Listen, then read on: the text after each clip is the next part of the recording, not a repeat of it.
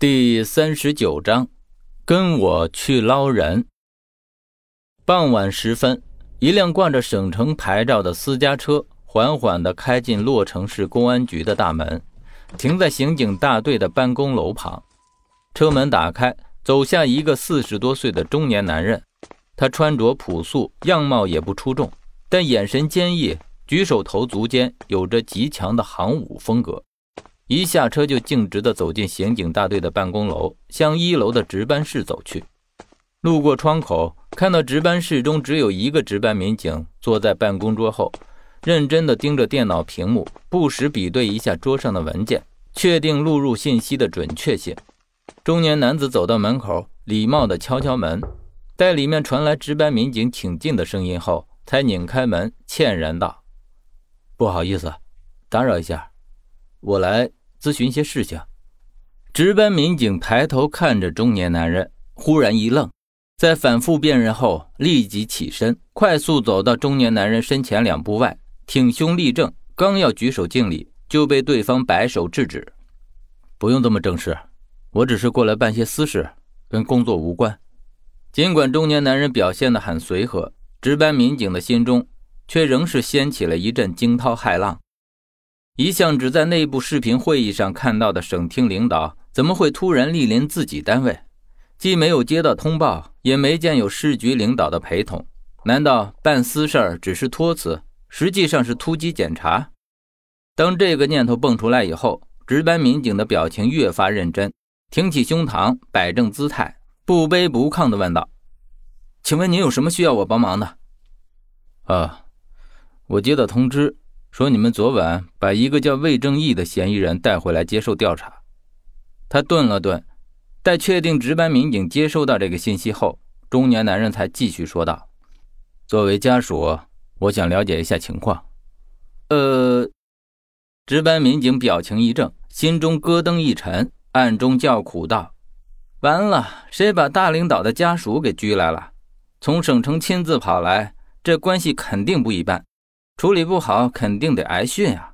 心中这么想着，脸上还是迅速的挤出了一抹笑容，指着旁边的接待室道：“啊，您先到接待室休息一下吧。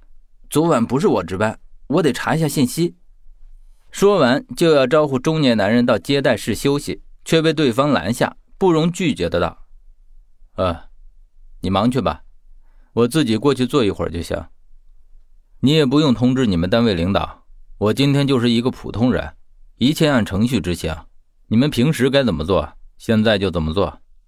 值班民警点点头，乖巧地回答道：“啊，我知道了。您请稍等。”待中年男人走进隔壁的接待室后，他才放松下来，快步走回办公桌旁，第一时间拿起手机，给留守的副大队长陈浩洋发去了大领导到访的消息。三秒钟后。一向不太喜欢回答跟工作无关消息的陈浩洋就回了条消息：“我马上到。”大大的感叹号，充分说明了陈浩洋的震撼以及对这件小事儿的重视。将烫手山芋交出去后，值班民警才彻底的放松下来。县官不如县管，不管来访的领导职务多高，他也不可能真的听对方的话，将来访的信息隐瞒不报。估摸着陈浩洋怎么也得几分钟之后才能到，他先端起桌上的茶杯，喝了几口水后，才开始查找关于魏正义的信息。在内部系统中输入“魏正义”这个名字后，立刻跳出了相关的信息。处罚结果是传唤拘留二十四小时。算算时间，还有三个小时就该释放了。让他不解的是，在处罚原因一栏中却写得很含糊，仅有一句。疑似与马志军被杀案有所关联，这个理由严格来说，最多也只能传唤十二个小时，让嫌疑人协助警方调查。二十四小时已经是警局审讯的极限，因为超出二十四小时的拘留，基本上案件已经定性，属于行政处罚，经由检察机关批准后，就要移交给拘留所暂时督押，等判决后再移交看守所服刑。与魏正义一起的还有一个人，很有可能是因为那个人犯了事儿，才导致魏正义遭到牵连。联想到隔壁被拘留人家属的身份，值班民警顿时犯了难。不知道该怎么解释顶格处罚的原因。这合规倒是合规，只是说出来没有那么好听。正在纠结间，门口传来了一阵急促的脚步声。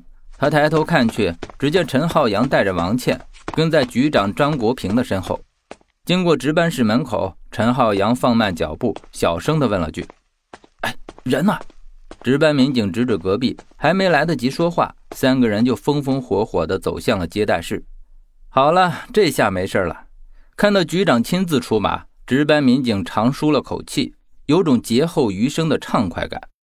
推开接待室虚掩的门，看到坐在沙发上的中年男人后，张国平就笑着走向前，热络的道：“哎呦，怎么来了也不说一声啊？闷不吭声的，吓我一跳。上次去省城开会都没机会跟你说上几句话，这回怎么也得叫上老兄弟们聚一下吧？”十六年前，中年男人还在洛城担任刑警大队的大队长时，张国平还是他手下刚入职的新警。这么多年过去，虽然他调任到省城多年，但这份兄弟之间的情谊一直没有断过。就知道你要来这套。中年男人瞪了张国平一眼，有些无奈的道：“都跟值班室的那个小伙子交代过，不许通知你们，怎么还是把人都给招来了？”